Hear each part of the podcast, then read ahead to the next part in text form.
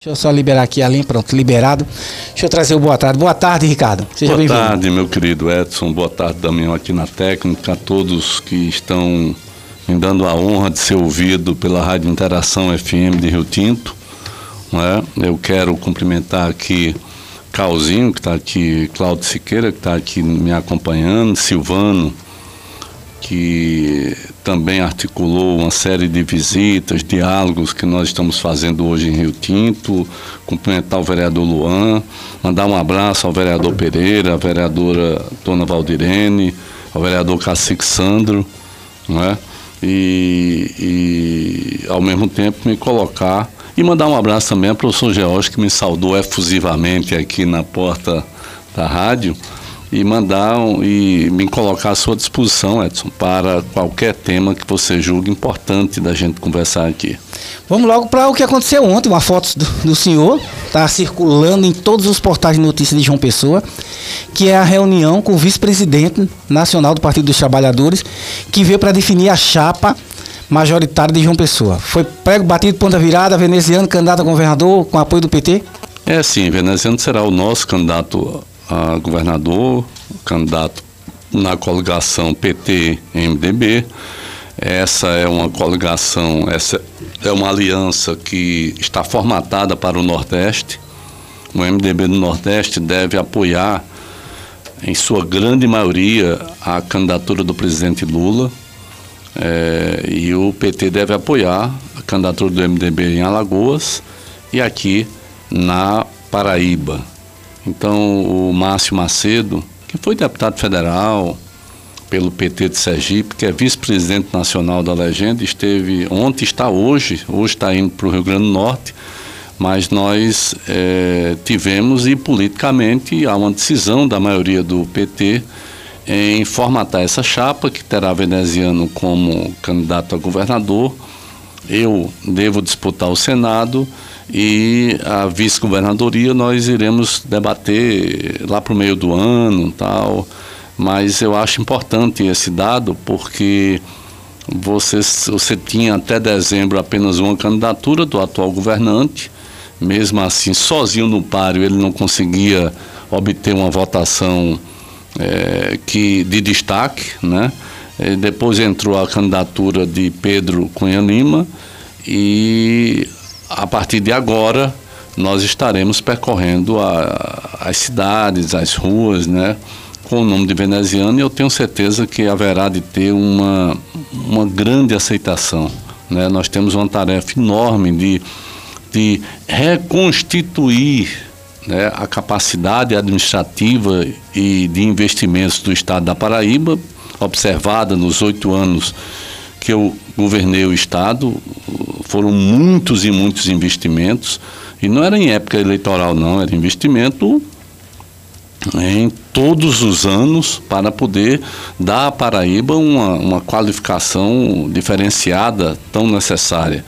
Né? Nós temos que recuperar isso e temos que agregar isso valores e objetivos muito maiores. Né? Eu acho que naquela época a Paraíba mostrou que, que era possível fazer, fez, e agora nós temos que dar um upgrade nesse processo, avançar mais ainda e creio que o nome de veneziano como governador, a sua experiência como dois mandatos de prefeito, um de deputado federal, um de senador, haverá de saber conduzir essa retomada do desenvolvimento em nosso estado, já que infelizmente durante esses anos atuais houve uma paralisia quase que total, né, no nosso estado. Ricardo, é, com relação ainda a essa questão da candidatura veneziano, é, segunda-feira sai aí então o lançamento oficial. Quando fica esse lançamento oficial da candidatura de veneziano? Não, há um lançamento político, né? Porque as convenções só serão uhum. lá para julho, agosto, né? Tal. É, mas há um lançamento político, a def, definição política, né? A determinação da maioria política do, do PT né, representada pela presidente Gleisi, enfim, a maioria política está constituída e todos sabem que é a melhor alternativa para o PT. O PT não podia ter o candidato a governador e o candidato a senador do mesmo partido. Né? Então, houve uma opção da, das forças políticas nacionais, da liderança nacionais, pela pela candidatura representada por mim ao Senado. É, nós sabemos que não adianta dar ao presidente Lula a grande tarefa, a enorme tarefa de, de recolocar esse país dos trilhos. O país está fora dos trilhos.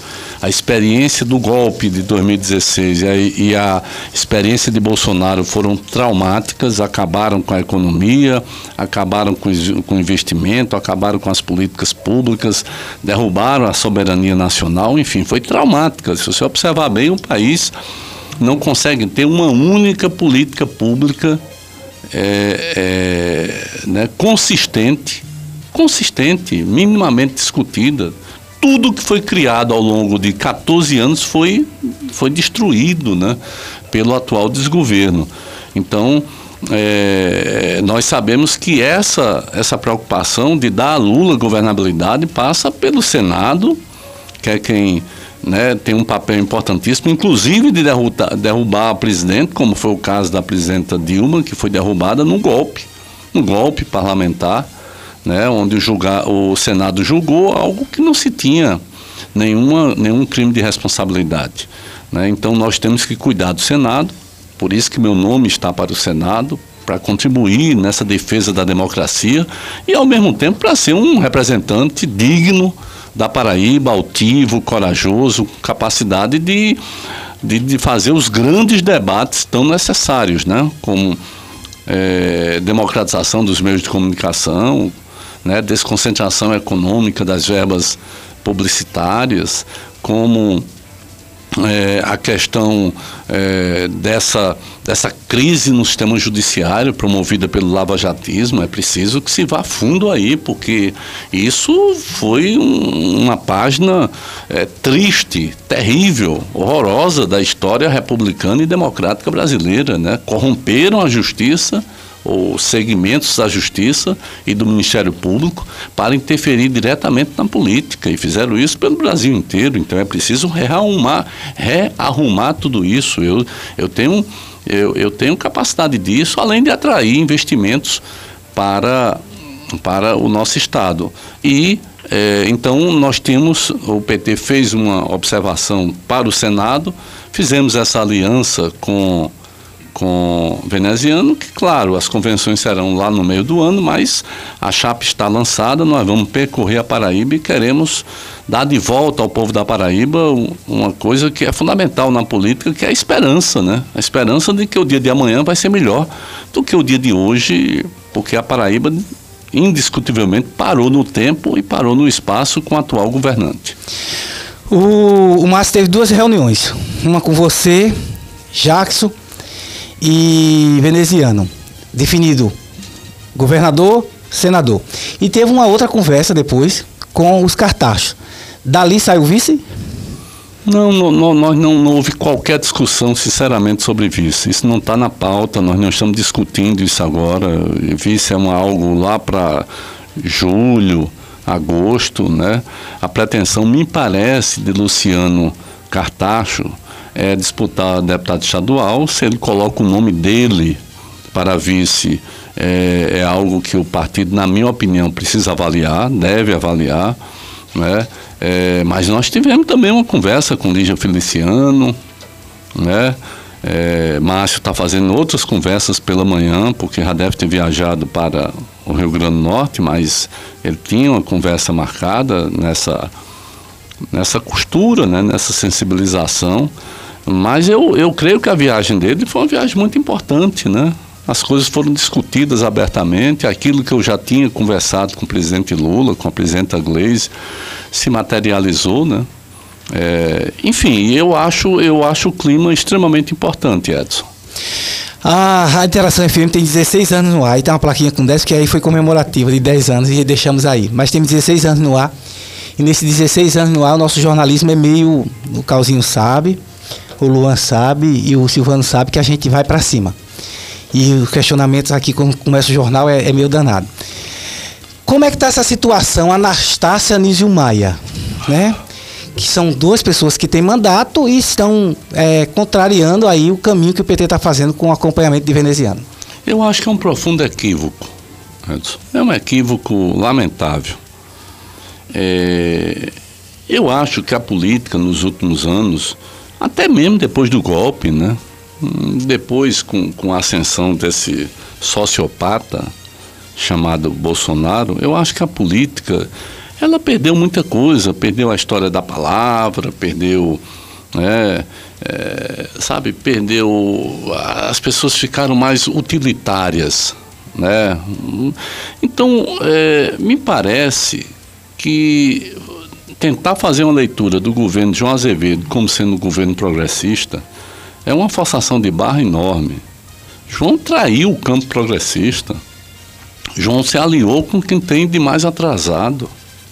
Né? João ressuscitou a velha política, né? fez ou refez, porque eu tinha quebrado isso, as velhas capitanias parlamentares entregando um pedaço de Estado a, a cada um. E esse, e esse um é, fazia o que bem entendia, né? ou faz o que bem entende, muda delegado, muda sargento, cabo de polícia, muda diretor de escola. Ou seja, é, essa, essa situação é uma situação muito muito delicada, né? E isso veio se aprofundando. Ele se junta com o PP, com Agnaldo Ribeiro, com Cícero Lucena, com que tem de bastante conservador, vamos dizer assim, né?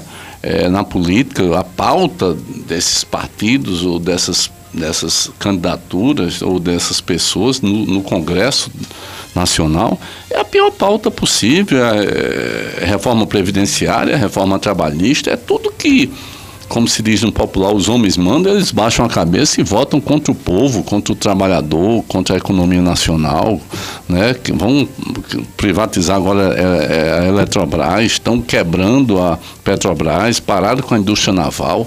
Você tem uma, uma pauta muito ruim do, do país. E eu acho que não adianta, não é um cargo que pouco vale, porque nem recurso orçamentário tem numa secretaria como a da agricultura familiar, que possa justificar o apoio a, ao governo. O governo ficou para trás. O governo, há quatro meses atrás, você lembra, comparava Bolsonaro a Lula como dois extremistas. Ora, isso é de uma, isso é de uma cavilosidade terrível, porque Lula não é extremista, Lula é a maior personalidade democrática do mundo contemporâneo. Não é pouca coisa isso que eu estou dizendo, eu estou dizendo a realidade. É o cara que chega na França e o presidente da França, Emmanuel Macron, diga lá para ele, venha conversar comigo. E, e, ele vai. Que é um cara, vamos dizer, não é de esquerda, mas ele vai. Chega na Alemanha, o, o primeiro-ministro, que na época tá, já estava para assumir, já tinha vencido as eleições, chama para conversar, para discutir trabalho, para discutir democracia, vai na Espanha da mesma forma, ou seja, é a maior personalidade do mundo democrático, indiscutivelmente é Lula do mundo hoje. Né? E, e, e comparar Lula com Bolsonaro, como fez o atual governante, João Azevedo, é um absurdo. É uma pessoa que, é, achando que Luciano Huck, que era outra outra estupidez, né? iria sair candidato. Né? Ou seja, é, me parece que, que não há nenhum caminho, se perdeu e se traiu todos os compromissos de projeto político que tinha sido construído dentro desse Estado. Né? Ah, se você olhar para o Giramundo, é uma revolução dentro da juventude, rapaz. As pessoas, as pessoas sabiam que podiam, não, não precisava ter padrinho político né? Porque eu não aceitava isso, não precisava nada, era, era você, sabe, se envolver, estudar, enfim, era algo importante. A caravana do coração foi acabado, o gol de placa foi acabado, o orçamento democrático só está o nome lá, tirar a alma. Ou seja, ele, ele inviabilizou todas as políticas públicas. E é um equívoco, né, que eu espero que seja corrigido.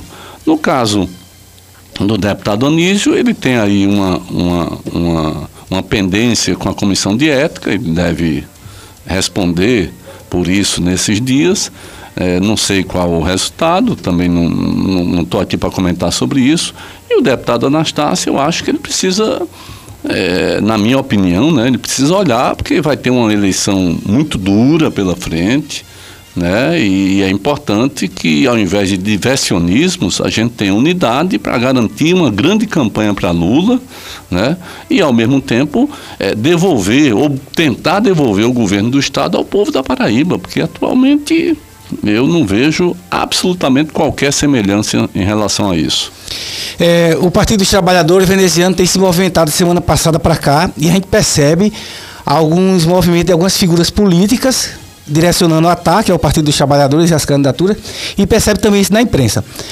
O portal Clique PB manteve uma matéria ontem, desde ontem no topo, lá e hora nenhuma a matéria desceu, que a gente é jornalista e observa é. isso. Né? Hora nenhuma a matéria desceu, sempre ficou no topo, ela manteve, ele mantiveram no topo, atacando você. Dizendo que você não, dependendo da justiça eleitoral, não seria candidato. Qual a análise que você faz? Olha, eu acho que a grande parte da imprensa escreve talvez o seu pior capítulo. Nunca a imprensa esteve tão desmoralizada. É impressionante. Né? Aí você tem aí os grandes sistemas, né? a mídia corpora corporativa, que é, tem uma dependência crucial dos recursos públicos, da SECOM, e aceita fazer qualquer coisa. Né? E, ao, e ao lado disso, esse tipo de blog, que são blogs é, para fazer o, o, o papel sujo, digamos. Né? Eles não gostam muito porque eu falo, mas é a verdade o que eu estou dizendo. Todo mundo sabe disso, é a verdade o que estou dizendo. Então, se fosse eu que estivesse governando e eu tivesse essa prática de incluir né, matérias é, depreciativas para o próximo, ou seja, fazer o papel sujo, eles fariam do mesmo jeito, porque é quem paga. E a SECOM, ano passado, investiu 35 milhões. A média era 23 milhões subiu para 35 milhões. É muita coisa. E se sustenta né, toda uma série de ataques, toda uma série de ataques, né? de fake news, de, de ataques à reputação, para tentar exatamente destruir o adversário, mas tem um lado positivo em tudo isso. É que eles não têm o que me atacar. Observe, eles tentam ganhar no tapetão porque sabem que no voto vão perder. Eles sabem que no voto irão perder. Eles não têm o que dizer ao povo da Paraíba, tanto para o governo como para o Senado. O que é que os dois, né, ou os três que poderão competir comigo no Senado, têm a dizer ao povo da Paraíba? Que eles votaram a favor da reforma trabalhista, dizendo ao povo que iriam aumentar os empregos. Aumentou foi 4 milhões de desempregados, 35 milhões de subempregos, empregos precarizados né, de gente que trabalha de manhã, tarde e noite com a motocicleta e se levar uma queda, né, tiver um acidente, é, não vai ter o pão para botar na mesa da família no outro dia. Né? Foi isso que esse pessoal deu ao Brasil. Eles vão dizer o quê? Vote em mim porque eles votaram, eles, né? Porque é, é, votou na reforma da Previdência. Ninguém se aposenta mais, Edson. Neste país aqui, o trabalhador da iniciativa privada não se aposenta. Porque você chegar aos 65 anos, num quadro de desemprego crônico desse, e ter 40 anos de contribuição à Previdência, é algo, é algo praticamente impossível. Não é? Então, tiraram do povo aquilo que, no meu entender, é o mais sagrado e que, e que conforma assim uma unidade, uma unidade civilizada de uma nação, que é você cuidar das pessoas que envelhecem. É, isso é fundamental. Você tem que cuidar. Pô. Uma nação é nação por conta desses valores. Você não pode ir abandonando. Né? Como o Chile fez, como e, e você viu a grande, a, a, a, digníssima revolta popular que ocasionou todo esse processo em curso lá no, lá no Chile. Então, é, é, é esse pessoal aí vai dizer o quê? Que votou a favor do teto de gasto? que tirou dinheiro da saúde, da educação, que está quebrando o Brasil, que tirou a competitividade do Brasil. Esse é o debate que nós vamos ter. Então eles não têm como falar contra mim. Então eles têm que ficar colocando isso. Ah, não vai ser, não vai ser é, candidato. Ah, a justiça não vai, a justiça eleitoral não vai deixar. Ah, ou seja, eu me sinto muito muito confortável com tudo isso, porque eu estou aqui andando e estou sentindo o apoio que as pessoas, eu, talvez até, modéstia à parte, um reconhecimento que as pessoas tenham ao esforço e às realizações que foram feitas ao longo da minha caminhada política, né, particularmente ao longo, ao longo dos oito anos de governador. Então, é, é, eu fico muito feliz, viu? muito feliz. Eles continuem dizendo isso, eles continuem se perdendo né, no caminho tentando me inviabilizar no tapetão, porque eles estão dizendo ao povo que eles dependem do tapetão, eles não têm o que dizer ao povo, eles estão perdidos no voto e querem ganhar no tapetão, mas não creio que venham a ganhar não, né? Eu serei candidato e o povo da Paraíba é que vai escolher o melhor para a Paraíba. Se sou eu com a minha história, com as realizações, com as minhas posições políticas, né, claras, nunca mudei de posição política, nunca. Ou se é esse povo aí que lá em Brasília é bolsonarista até a raiz, chega na Paraíba que é a distância de Bolsonaro. É, você trabalha com a parte de estratégia, né? Até porque é, politicamente você foi muito estratégico e elegeu João. Talvez leve, dúvida. É, talvez leve isso para nas costas politicamente. Por Sem dúvida. tá certo? Mas recentemente saiu uma nova pesquisa do, né, com relação para presidente. E uma das análises que foi a diferença que caiu de cinco pontos de Lula para Bolsonaro. E uma das discussões que a gente tem feito é que é, o ataque de fake news voltou e voltou com força. Qual a estratégia para enfrentar essa campanha de fake news? E essa a estratégia imprensa? é ter muita mobilidade. Né? Essa, essa é a campanha mais importante dos últimos, da história republica, republicana brasileira. É mais importante que a campanha de 2002, quando o Brasil deu uma chance à centro-esquerda de governar com a vitória do presidente Lula. É mais importante do que a vitória, do que a campanha de 89, que foi o, o coroamento da dita redemocratização né? é mais importante do que a campanha de 50, 1955. Enfim, essa é a grande campanha, porque foi introduzido no dia a dia, no cotidiano das massas populares, da população como um todo, algo que era desconhecido para nós, que é essa coisa do ódio né, da, da, da aniquilação de adversários. Né? Isso, as redes sociais, a internet, teve um papel muito grande, que precisa ser estudado ainda. Você tem estudos na Inglaterra, estudos nos Estados Unidos, nós precisamos perceber que o Brasil é o grande laboratório disso tudo. É um país com mais de 200 milhões de habitantes e que isso fez uma escola e um estrago terrível. O estrago foi tão terrível que um, com todo o respeito, se é que, que, é possível ter respeito, que um energúmeno como, como Bolsonaro, sabe, um cara que, um, sabe, que passou 28 anos como deputado, do baixo clero, que ninguém ouvia falar, não sei pelas estupidezes que ele, que ele dizia, né, é, de apoiar a milícia, de apoiar estupro, de apoiar torturador, dessa, dessa, coisa que tinha que ser banida, porque isso, isso não é civilizado. Então, essa confusão mental coletiva produziu um cara como esse, que foi transformado num cara que queria dar jeito em alguma coisa, quando na verdade ele não tinha capacidade, nunca teve capacidade de absolutamente nada. Então, essa eleição ela é fundamental. Né? E as fake news, claro que vão voltar. Bolsonaro é um cara que transita na ilegalidade. As relações dele são essas. Né? É na ilegalidade. Então ele, ele, né, ele já voltou a utilizar todo esse processo de desconstrução através de mentiras da imagem alheia. Agora, por outro lado, é, a imagem do presidente Lula é, é uma imagem de alguém que sabe que é, mais do que fizer é impossível fazer. Né? Eu, eu tive a oportunidade de conversar com, com o presidente Lula em Curitiba, quando ele estava preso, ilegalmente, injustamente, numa armação de um juiz chamado Sérgio Moro, com, com uma, uma, uma, uma tropa de procuradores corruptos, todos. Eles corromperam a justiça, eles enganaram o povo. Eles, com a ajuda dessa grande mídia, a mesma mídia daqui, é tudo uma coisa só.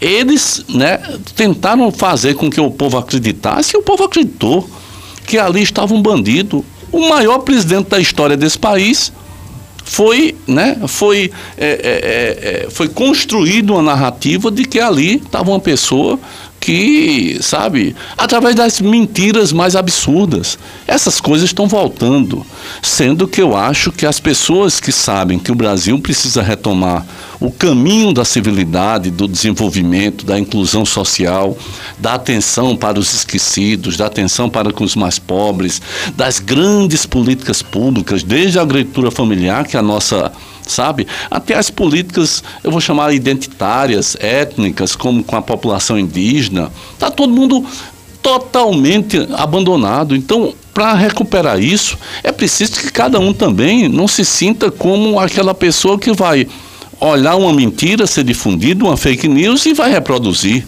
Nós temos que nos auto-vacinar. Essa é a questão central. E eu creio que vamos ter um movimento é, importante na história brasileira, um movimento de massas democrático para afastar de vez essas, esses fantasmas que rondam a partir de Bolsonaro né, esses fantasmas de instabilidade democrática que rondam a nossa democracia permanentemente, a nossa frágil democracia.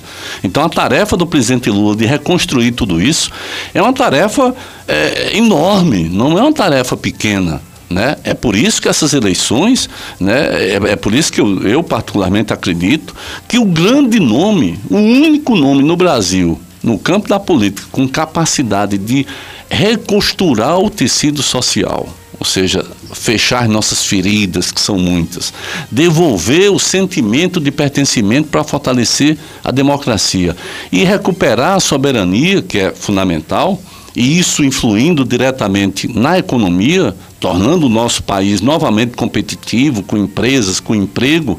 Né? Só uma pessoa no Brasil tem capacidade para isso, porque já fez, essa pessoa é Lula.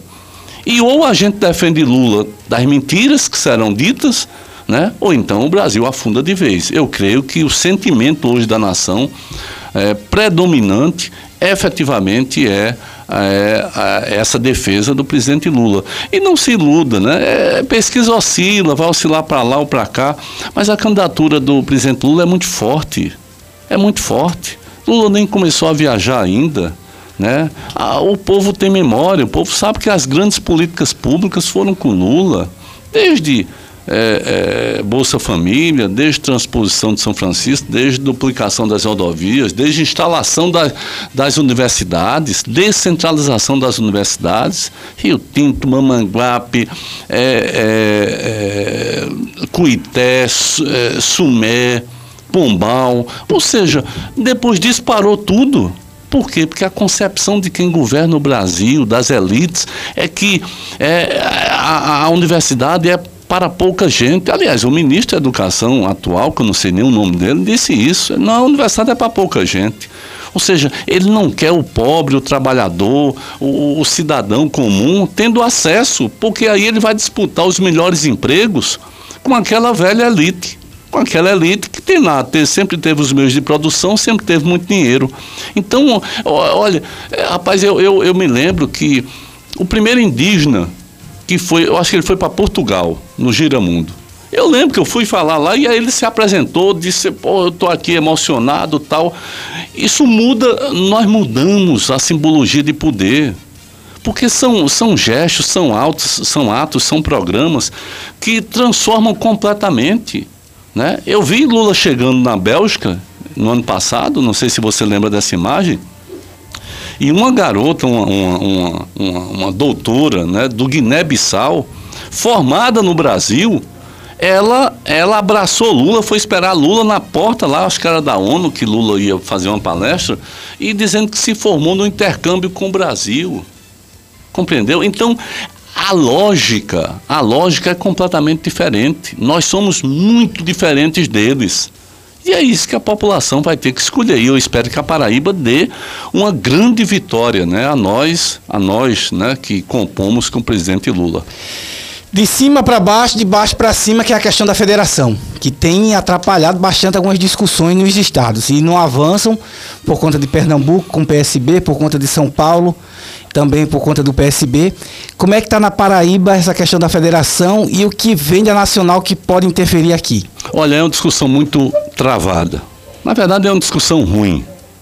Eu, particularmente, defendo sempre defendi a formatação de uma frente ampla, com estatuto próprio, com programa e com futuro. Né? Futuro significa ultrapassar eleições. As eleições são apenas um evento. Então é preciso você ter o mesmo pensamento né, de um programa mais amplo que possa conduzir o país. Eu, eu, eu gosto muito da experiência do Uruguai. Você tem partidos desde 1973. 1973. Então você tem partidos e movimentos interferindo nessa coisa, regras para as candidaturas. Então você, você tem candidatura de um partido ou de outro porque tem prévias tal. Tudo isso visando a condução, visando a disputa do poder a partir de um programa. Né? No caso brasileiro, a gente sabe que as eleições agora estão atropelando, porque as coligações foram proibidas pelo próprio Congresso. E aí se abriu a brecha da federação, mas por apenas quatro anos. Ou seja, pega uma eleição geral para presidente e presidente a deputado estadual e pega uma eleição de prefeito e vereador. Né? Isso tem atrapalhado, porque é, é, o, o PT tem feito todo o esforço necessário. O PT retirou a candidatura de Humberto Costa em Pernambuco, que liderava com 38%, amigo. E retirou para um, um, um, alguém que tinha 2%. Nós retiramos. O PT lá em, lá em lá no Espírito Santo, diante de um governador do PSB, que claramente disse que não gosta do PT, que recebe um Sérgio Moro, que é um, é um sabotador da democracia. O que esse cara fez, se fosse nos Estados Unidos, na França, na Inglaterra, estaria preso, amigo. Preso. Não é brincadeira o que esse cara fez, não. Esse cara destruiu a, a economia brasileira e, e, e, e destruiu a democracia o rito democrático. É muito grave tudo isso. Em qualquer outro país civilizado, você teria a justiça agindo, a verdadeira justiça agindo, e efetivamente ele estaria fora de circulação. Então, é, é, é, é, sabe? Então, o governador lá do Espírito Santo, do PSB, recebe o Moro e faz críticas ao PT. E o PT tem um grande quadro, que é o senador Fabiano Contarato, um grande quadro né? Ou seja, é, nós estamos dando mostras de que, em nome da preservação desses partidos, nós estamos propondo a, a, a uma federação, estamos abertos a uma federação. Eu acho que, na minha opinião, não é a opinião do PT, isso tem que ter um tempo. Não é o último prazo, não. Tem que ter um tempo. Amigo, quem quer, queira. Quem não quer, tem quem queira. É assim que é a história. Né? E vamos aqui olhar para o Brasil e vamos olhar para o futuro e vamos tirar o Brasil dessa situação. Não adianta ficar com guerrazinha, tal, lá vai. Então, é, é, aqui na Paraíba você tem pouco, né? Primeiro porque o PSB deixou de ser um partido.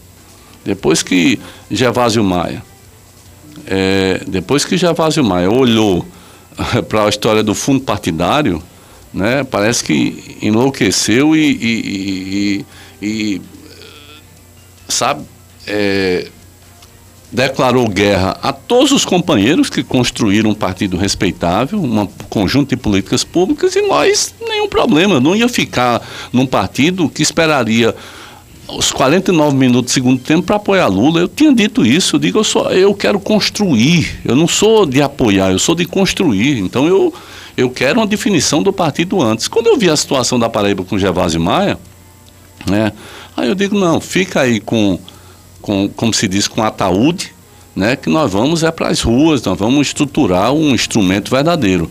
Então, é, o PSB aqui virou só uma sigla. Se, mas João cogita voltar? Pois bem, João, João disse há seis meses que não voltaria, você lembra? Uhum. Né? O presidente nacional do PSB conseguiu uma audiência para Gervásio Maia com Lula. Lula, que é uma pessoa muito gentil, atendeu.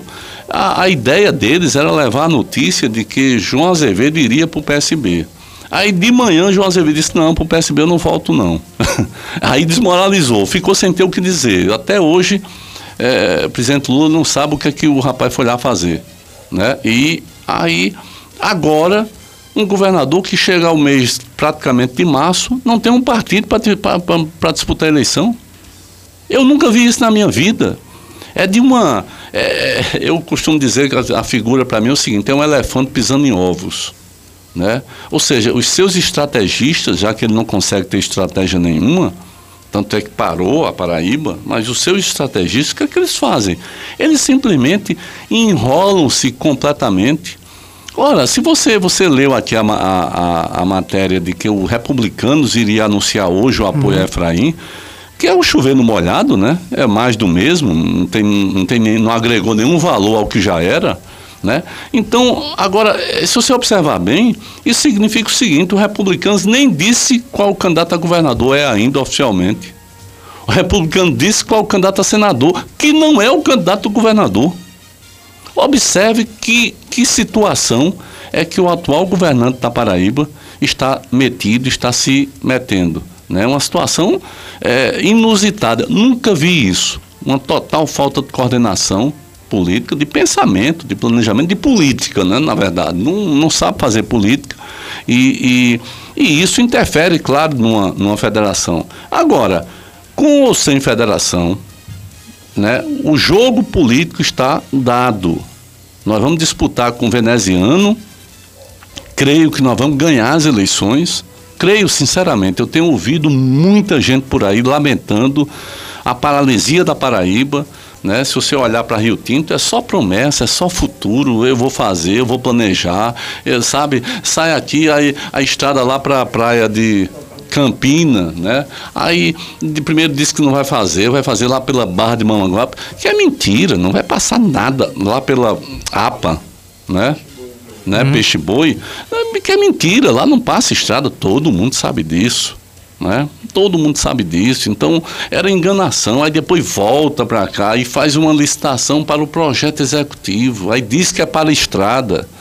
Aí todo mundo vai, agora a estrada sai. É nada, era para o pro projeto executivo.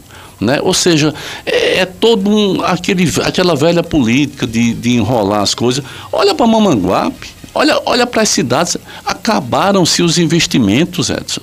Isso significa menos emprego na cidade, menos dinheiro circulando na microeconomia local, né? coisa que eu fazia. Eu enfrentei a crise do golpe, que foi violenta no, no Brasil. Eu enfrentei como? uma escola em cada canto, ah, uma obra de, de saúde, uma obra de pavimentação, uma ponte, como fez a ponte do Rio Sinimbu ali em Bahia Traição. Como eu enfrentei desse jeito, criando emprego e ao mesmo tempo o produto desse emprego sendo disponibilizado para a, a Paraíba não tem mais isso. Não tem mais nada, não oferece mais nada. Né? É só promessa. O cara quer mais quatro anos para dizer que pretende fazer nos quatro anos que ele quer agora o que não conseguiu fazer nos quatro anos que ele teve. É essa a equação. Eu não creio que a população vai dar mais quatro anos a quem não fez nos quatro anos o que deveria ter feito. É, aqui no Jornal Interativo eu fiz a análise, claro que já tem 16 anos, dos seus oito anos, com, a gente pegou desde Castro, Maranhão, com, com a briga toda e você. E a gente analisou aqui sua atuação no Vale do Mauape, né? Ricardo está três anos e pouco fora do governo do estado. Tem, tudo bem, HGM, Escola Técnica, Nossa Senhora da Penha em Mamanguape, principalmente Mamanguape, vamos falar. É, muita ação em Mamanguape. Tem ação no município de Rio Tinto, tem muita ação na Bahia da Traição, muita parceria com esses prefeitos, e por pelo esse pouco tempo que, tá, que você está afastado, muitos desses prefeitos que você fez parceria e estava junto ainda estão. A exemplo de Mamanguape já foi um investimento político de Ricardo lá em Mamanguape. Vê hoje o investimento político de Mamanguape, de Ricardo Coutinho, está apoiando Efraim, Hugo Mota. Qual é o pensamento que você tem desses investimentos? É, primeiro, esse investimento político em Mamanguape é porque você precisa, em algumas políticas, ter uma centralidade, né? Você precisa regionalizar. Eu não podia colocar um hospital em Capim, em Curral de Cima, por, por, mais bacana que fosse Capim ou Curral de Cima, porque estaria fora do, do eixo. Eu tinha que procurar a cidade mais central que pudesse oferecer os serviços hospitalares para todo o Vale do Mamanguape, para toda essa região. Né? Eu não podia colocar uma escola técnica também fora desse, desse conceito. As políticas que são regionais, é por isso que estão em Mamanguape. Mas aqui por exemplo, ninguém nunca investiu tanto para as populações indígenas, que é a maior parte aqui, por exemplo, numa cidade como essa, ou como Bahia da Traição, é, como o nosso governo. Cravaçu, Jaraguá, né? Eu, eu, a água emperrou ali em Vila Regina, mas nós deixamos lá tudo e emperrou, sabe, por burocracia, por coisa pequena, por, sabe, até hoje eu não consigo, sabe, é, é, é, ver. Mas, né? mas, Ricardo, deixa só. Barra de Mamanguape, deixa eu só fazer interferência aqui. Eu falo investimento político seu, não na, na, na questão de gestão, tudo bem. Na, na, na, parte de gestão você fez esse investimento. Mas você fez investimento político em pessoas. Ah, sem dúvida, sem dúvida. E como é que vê esse, esse, esse retorno hoje desse investimento político em pessoas que hoje apoiam o Hugo Mota, que apoiam o Efraim, que apoiam esse. Eu acho que são, são as pessoas. É, as pessoas não conseguem, na verdade, é, estabelecer um rito de futuro para as suas vidas. Esse é um fenômeno meio que sociológico, viu, Edson? Você, né? Ou seja, tudo imediato. E é lamentável isso, porque na política é preciso ter começo, meio e fim. É preciso ter futuro, é preciso ter coerência. Na política é isso. A política não é só o vamos ver quem me dá agora, não. Porque se for dessa forma, se perde totalmente, inclusive o próprio respeito da população. Isso é uma lógica terrível que contamina muitas e muitas vezes a própria população. Eu quero saber o que é que eu vou ganhar agora. Depois, pode ser o que for. Né? E eu acho que quando isso foi quebrado, né, aqui na, na Paraíba, é, se voltou com força esse tipo de comportamento. Eu apenas lamento, mas eu sigo em frente, Edson. Eu, eu, eu sou aquela pessoa, sabe, que procurei sempre ter um, um contato direto com a população. Eu inventei no estado, não tem um estado brasileiro, nenhum, só a Paraíba, que tinha o orçamento democrático daquela forma. Nenhum governo se, se é, despiu tanto, se apresentou tanto para críticas, para porrada, para construção, para como o nosso governo. Esse modelo, ele só existia em municípios. Eu fiz isso em João Pessoa, mas município é mais, é mais coerente, porque é o lixo que está ali, a iluminação, são coisas mais básicas. O Estado é mais a, a coordenação, o planejamento, e nós conseguimos misturar essas duas coisas. Nós tivemos coragem de fazer isso, mas eu não fiz isso não é porque fosse uma, uma brincadeira minha, não. Eu fiz isso porque eu conheço a política da Paraíba, eu conheço as oligarquias, eu conheço esse sistema perverso de exclusão popular nas grandes é, decisões. E eu, eu criei isso para quebrar. É, infelizmente, você tem gente que se perde no caminho, né? Paciência. E o danado que se perde achando que se encontraram. Quando vai ver depois, né? E, e a política é um ciclo. Sempre será um ciclo, como a vida. Ele vai, vai girando. Eu acho que nesse momento a Paraíba está girando numa velocidade muito grande. Né? Agora, é, é, eu me sinto dessa forma, mas eu não fico chorando ou não, não fico atrás de. porque eu consegui fazer essa relação direta com a população. Eu chego nos cantos, eu converso com a população com a cabeça erguida, com naturalidade, porque eu conheço as coisas e, as, e a população reconhece aquilo que foi feito. Então, é por isso que quando os caras fazem pesquisa, é por isso que eles tentam no tapetão aquilo que eles sabem que não vão conseguir na urna, no voto, na preferência popular. Exatamente porque, independentemente dessa superestrutura, eu vou chamar assim, foi a sua pergunta, essa superestrutura da política, né, dos grandes cargos, a gente consegue, por baixo, sobreviver, ativar no, novas lideranças. O meu papel, sinceramente, é, é sonhar com a Paraíba que produza novas lideranças. Eu tenho consciência disso. Eu não quero ficar para sempre na, na, na, política. Eu tenho que incentivar novas lideranças. Isso aonde? Nos municípios. Esse é o meu compromisso. Quem quiser se juntar a isso, venha, porque eu estou disposto a isso.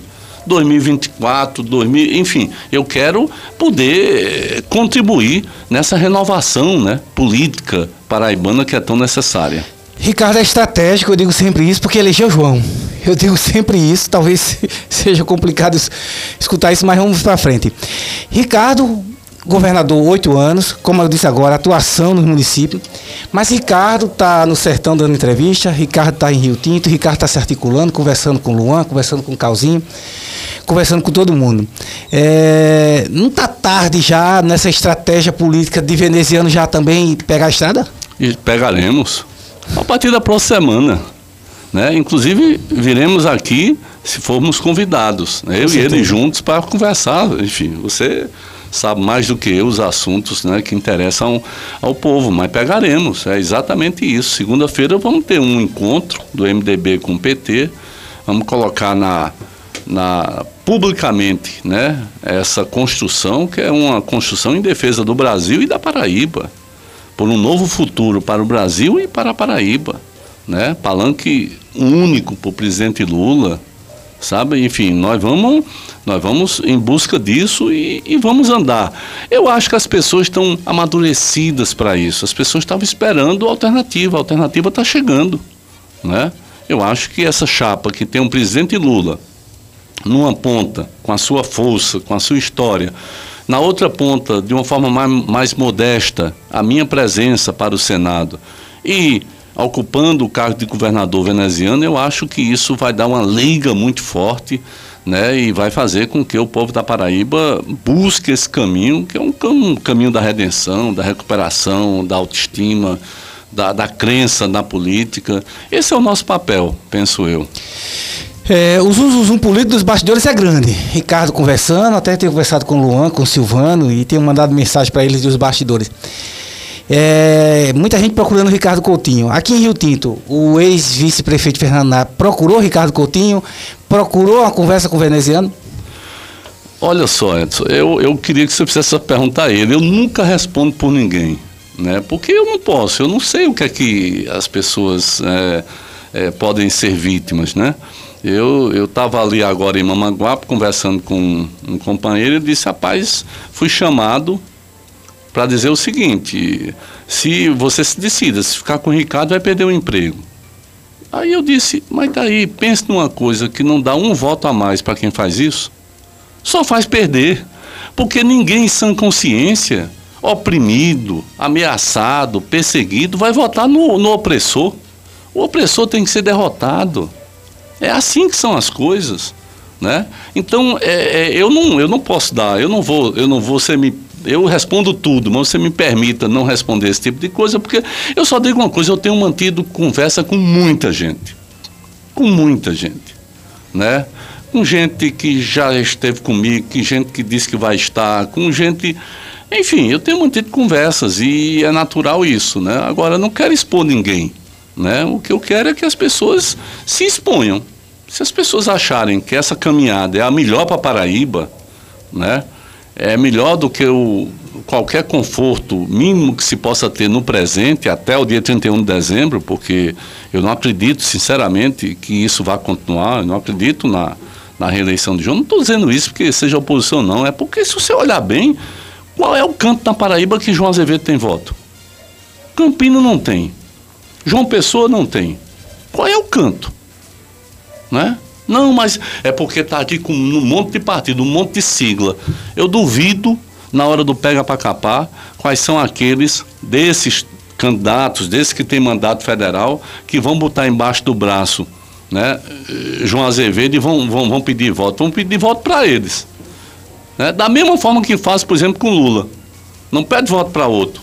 Lá em Brasília são bolsonaristas, mas aqui vão ser, não, Lula, pode votar em Lula. É assim, infelizmente, que é a política. Né? Então, é, essa comodidade que eu estou falando vai até dezembro, amigo. Né? E depois nós vamos ter um outro ciclo aqui dentro, espero eu, né? um ciclo importante de renovação e que será construído por aqueles que fizerem o esforço de estarem presentes nessa caminhada. Aí é, é uma coisa, sinceramente, pedagógica. Porque se não for desse jeito, aí você termina fazendo com que a política signifique um, um vale tudo. Eu não acredito, eu particularmente não acredito nisso.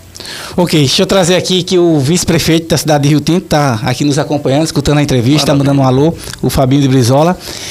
Ainda nesse questionamento, né, como você disse, esse reconhecimento. Até porque, se você observar o, o o comportamento de Ricardo Coutinho no Vale do Monguape, investimento político em Mamanguape e nos outros municípios. E aí fica essa pergunta: qual, qual é o pensamento hoje de investimento político eh, no Vale do Monguape e em Rio Tinto, de, de, de, Ricardo Coutinho, nessas lideranças que estão com você? Nós estamos construindo, eu não, eu não tenho um problema assim, sabe? Eu, eu, eu, eu caminho, eu recebi, por exemplo, lá na, na, minha, na minha casa, eu recebi o vereador Luan, recebi Calzinho, né? Tenho mantido, são contatos diários, diários, conversando diários, assim, trocando ideias é, com Silvano, né? Falo com o Cacique Sandro, né? Que foi uma pessoa que teve uma, um protagonismo muito grande durante o, o nosso governo aqui, né? É, liguei para, para o vereador Pereira, né? É, procurei ligar para a vereadora dona Valdirene, que eu já cumprimentei aqui no início desse. De... Enfim, eu, eu sinceramente, Edson, eu, eu, eu tenho um conforto enorme com tudo isso. Eu acho que aquilo que é do homem, o boi não, como se diz, não come, não é isso? Uhum. Pois bem, eu, eu, sabe, por quê? Porque eu sei o que eu fiz. Eu sei como nós avançamos, sabe, no desenvolvimento desse estado. Então eu ando por Rio Tinto, ando por Cochichola, ando por Santana dos Garrotes, eu ando em todo canto e eu vou encontrar lá algo importante para a cidade que nós que nós construímos. Então, se por acaso em algum momento eu não vou ter uma referência, né? Afinal, eu disputei 2014 como? Você lembra? Eu tinha seis deputados em 36. Eu, governador, fiquei sem 30. Nenhum problema, não abria, amigo. Eu não abria, eu não abria daquilo que eu acreditava. Ah, não dá para você, tá bom, tá bom, pode ir por. Não, mas é porque o outro lado vai ganhar, vai ganhar, tá certo, vamos ver. Né? Em 2010, eu, eu, eu lembro até de, do episódio, o PT, ele, ele foi o vice de José Maranhão, indicou o vice disse, não, eu não vou para outro lado não, só porque, só porque aqui eu estou fazendo disputa, eu tenho que ser coerente, rapaz. Eu, eu vivi, eu nasci nesse berço aqui, sabe? E eu continuo com um pensamento de campo democrático popular, vou apoiar Dilma, apoiei a presidenta Dilma. Imagina, quem é que faz isso no, no Brasil? Quem? Quem dessa, dessa turma política que você conhece faz isso. Não é assim, é, é os cordões. Se está um cordão de um lado, eu vou para o outro. Eu não sou assim. Eu tenho essa coerência que eu acho que é importante. Né? E quero mantê-la. Agora, eu tenho uma outra característica. Né? Quem caminha comigo, vai comigo para onde eu for. Né? Você sabe que em determinados momentos, se você, eu tinha deputados, eu com minoria tinha deputados dizendo, eu lhe apoio, mas me entrego tais e tais e tais cidades. Eu dizia, rapaz, eu não entrego cidade para ninguém, porque eu não, eu não sou dono de cidade. Que eu vou entregar a cidade para alguém? E muito menos os empregos. Né? E sempre mantive quem tinha caminhado comigo. Eu sou desse jeito. Pode chover, pode fazer sol, pode dar trovoada, que eu sou desse jeito. E digo uma coisa, graças a Deus eu sou assim. Né? Ok, estamos entrevistando o pré-candidato a senador Ricardo Coutinho e também ex-governador aqui da Paraíba, oito anos. Deixa eu trazer aqui.